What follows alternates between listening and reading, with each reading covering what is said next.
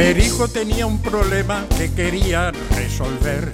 Los números no comprendía ni al derecho ni al revés.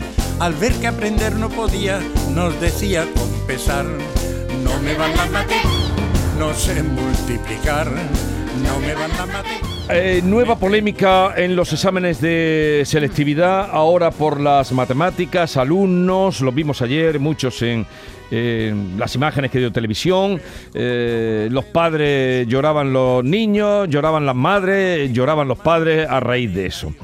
Y vamos a hablar ahora de eh, la prueba de evaluación del bachillerato para acceso a la universidad, la de matemática 2. Y dice así. Una de ellas, uno de los, Una. Una marca de vehículos ha vendido este mes coches de tres colores. Blancos, negros y rojos. El 60% de los coches blancos más el 50% de los coches negros representan el 30% de los coches vendidos. El 20% de los coches blancos junto con el 60% de los coches negros y el 60% de los coches rojos representan la mitad de los coches vendidos. Se han vendido 100 coches negros más que blancos. Determina el número de coches vendidos de cada color. La prueba que valía 2,5. Vamos a saludar a Emilio Carrizosa, catedrático de Estadística e Investigación Operativa en la Universidad de Sevilla y a la vez presidente de Matemática Industrial. Emilio Carrizosa, buenos días. Hola, buenos días, ¿qué tal? Este es el enunciado del problema que, uno de los problemas que se examinaban ayer. Mm, en fin, claro, esto lo he leído así, pues, la gente se habrá quedado diciendo qué cosa más difícil, pero hay que reflexionarlo, la gente viene. Eh, de la prueba que puso ayer que ha despertado tanta controversia, ¿qué nos puede decir usted? Bueno, pues que el examen sin lugar a dudas se podía hacer con los conocimientos que se han tenido que estar eh, adquiriendo durante, durante el bachillerato. No hay ninguna dificultad y en concreto el problema que has leído y que creo que es el que ha resultado más controvertido, lo único que sí es un poco de comprensión lectora y, jugar un poco con el concepto de, ecuación lineal. Se hace en tres líneas, muy limpito, apenas necesita hacer operaciones, pero, pero eso, hay que haber trabajado eso, esas herramientas en bachillerato y ahí es donde está el problema, y ahí es donde está el problema, donde está la controversia, que es que es un examen que se puede hacer, sin lugar a dudas, pero al mismo tiempo un examen igual que los de las demás asignaturas, donde eh, los chavales y las chavalas se están jugando muchísimo y eso es lo que no parece que tenga tanto sentido que fallar por ponerse nervioso en un examen como este, en un problema de comprensión lectora, porque la dificultad de este problema de comprensión lectora, que les pueda suponer el, que no puedan acceder a, una titulación en concreto.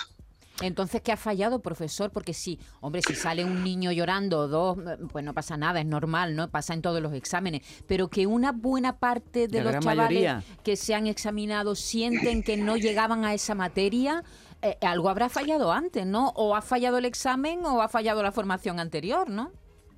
Bueno, pues fallar yo creo que el examen no ha fallado. Sí que es verdad que el examen igual eh, se ha alejado un poco de repetir machaconamente un tipo de problema en el que de un año para otro te limitas a cambiar un numerito. Y ahora en vez de ponerte una ecuación con un 3, te pongo una ecuación con un 2. Mm. Este era diferente se podía hacer sin lugar a dudas, pero era diferente y entonces entiendo que se ha podido provocar eh, una reacción de, nerviosismo en, muchos de los, de los, estudiantes, pero en realidad eh, los estudiantes deberían estar preparados para no para encontrarse, como digo, una ecuación en la que unos años le ponen un 2 y otros años le ponen un 3, sino el que le digan, bueno, lee, comprende lo que has leído, escribe la ecuación y resuélvela que que es sencilla. Eso, eso, en ese sentido, el examen ha sido, al menos en este problema, más original mm, de, de, lo que quizás se podría esperar de, bueno, es el mismo problema de todos los años cambiando un pequeño dato. Quizás también lo que falla es la presión enorme, precisamente por eso, porque eh, selectividad, las pruebas de acceso son tan importantes para, para los estudiantes, el que en muchos casos, desgraciadamente, en los centros, más que enseñar matemáticas, enseñan a aprobar el examen de matemáticas de selectividad. Y entonces ahí tenemos un problema. En el momento en el que te cambian ligeramente el tipo de examen, pues ya el estudiante, que igual no ha aprendido matemáticas, sino que ha aprendido a resolver los exámenes de otros años de matemáticas, pues ahí puede ser que pinche. Eh, independientemente de la presión que evidentemente la tienen en este examen, porque se juegan mucho, se juegan el poder eh, meterse en la carrera que ellos desean, también es verdad que durante el curso escolar, pues eh, la materia se va dando, pero llega un momento en que igual les pilla el toro eh, y, se mete el turbo y pasan por algunas asignaturas de puntilla. Bueno, asignaturas no, temas de puntilla. Igual, eh, pues no sé, igual no se, no se ha dado mm, esa ese, ese, tema eh, como se debería, ¿no? Con el tiempo que se debería. Bueno, en realidad el examen tiene varias preguntas y se van tocando distintos palos. Es decir, que es posible que en algún centro, por lo que sea, la programación no haya permitido el ejecutarse hasta el final y que se haya quedado algún tema, no sin explicar que, pero sí quizás dándolo más de pasada, pero bueno, eso igual efectivamente eh, podría suponer una limitación para que algunos estudiantes dijeran, este, este tema lo hemos visto muy por encima.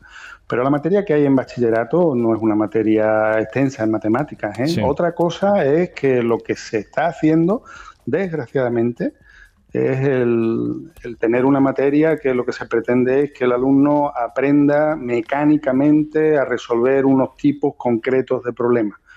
Y ayuda, en fin, se, se fomenta poco el que se piense y lo que se fomenta mucho es que se aprenda memorísticamente eh, ciertas estrategias de resolución de ciertos problemas. Y en el momento en que te cambian una mijita el, el contexto, pues ya los alumnos, los pobres, se, se ponen con razón nerviosos.